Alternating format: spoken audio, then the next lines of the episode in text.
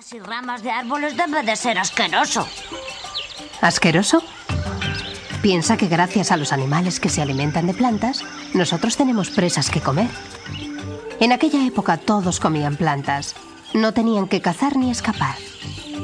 Y la vida era más sencilla y placentera. Y, y si todo era tan fácil y agradable, ¿por qué no seguimos alimentándonos de plantas? Buena pregunta. Con el tiempo apareció un grave problema. Todos tenían muchos hijos y esos hijos a su vez tenían más hijos. La población aumentó tanto que llegó un momento en que no había suficientes plantas para todos. Los bosques estaban arrasados. Vaya, qué desastre. ¿Y qué pasó entonces? Fue horrible, chico. Llegó la hambruna. Muchos murieron. Oh, qué historia más triste. Me ha dado mucha pena, señor crocodilo. Cocodrilo pequeño, se dice señor cocodrilo. La historia sigue, Dardo. Sí, no solo faltaba la comida.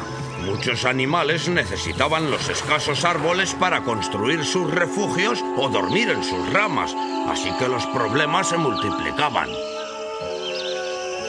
Sí, aquella situación duró mucho tiempo y fue una época de mucho sufrimiento. Oh, el hambre se extendió, la comida escaseaba y todos los animales estaban enfadados entre ellos. Hasta que un día, de repente llegó un animal que nadie conocía. Era Yuma, el puma.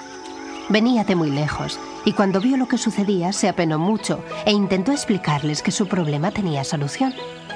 Imagínate el alboroto que se montó en la selva cuando Yuma les dijo eso. Pero la verdad es que nadie se lo tomó muy en serio. Excepto un antepasado nuestro, un jaguar muy famoso en la selva. Pensó que quizá tuviera razón y decidió reunirse con él en este mismo lugar. ¡Wow! ¿Y qué le dijo Yuma? Pues el puma dijo, ¿No habéis pensado en hablar con el sol? Él hace crecer las plantas y da vida y calor a todos los animales. Seguro que encontrará alguna solución para vuestro problema. Pues claro, el sol. ¿Cómo no se habían dado cuenta antes? Era una idea fantástica. No tanto, joven amigo. Los animales pensaban que la solución estaba en que el sol brillara más fuerte para que las plantas crecieran más. Pero el sol no podía aumentar su brillo. Y los animales seguían muriendo. Entonces el sol tampoco tenía la solución. ¡Qué chasco! En realidad sí que la tenía. Y si no te retrasas te contaré el final de la historia, que es lo más importante, y donde está la lección que debes aprender. Hemos de llegar a un lugar importante. Allá voy, mami. Pero no corras tanto. Cuéntame, ¿qué les dijo el sol? Ah, eh, les dijo que... Ah, el secreto para que pudieran vivir en armonía estaba en la pirámide. En la pirámide. Suena muy misterioso. ¿Y qué más dijo? Les dijo que el hambre cesaría si se organizaban bien y la mejor manera era repartiendo la energía que él les daba como si fueran una gran pirámide. ¿Y eso cómo se hace? Eso es exactamente lo que le preguntaron los animales al sol. El sol les explicó que primero debía haber una gran base, las plantas, que él haría crecer personalmente con su luz.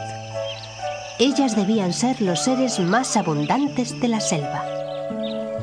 Mm, ya.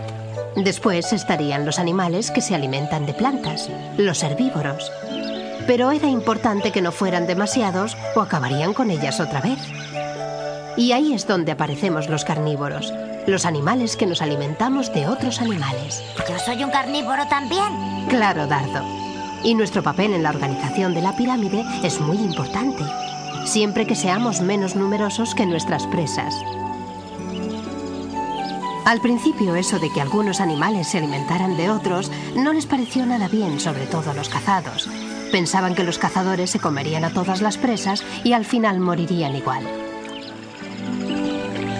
¿Por qué no ocurrió eso, mami? ¿Eh? ¿Pero? Yo te diré por qué no ocurrió eso, Dardo. Porque no sería inteligente. Si acabas con todas las presas ya no tienes más que comer. Exacto. Para que el sistema de la pirámide funcione, deben cumplirse dos importantes reglas. La primera, que siempre haya menos carnívoros que herbívoros. Y la segunda, que cacen solo para alimentarse.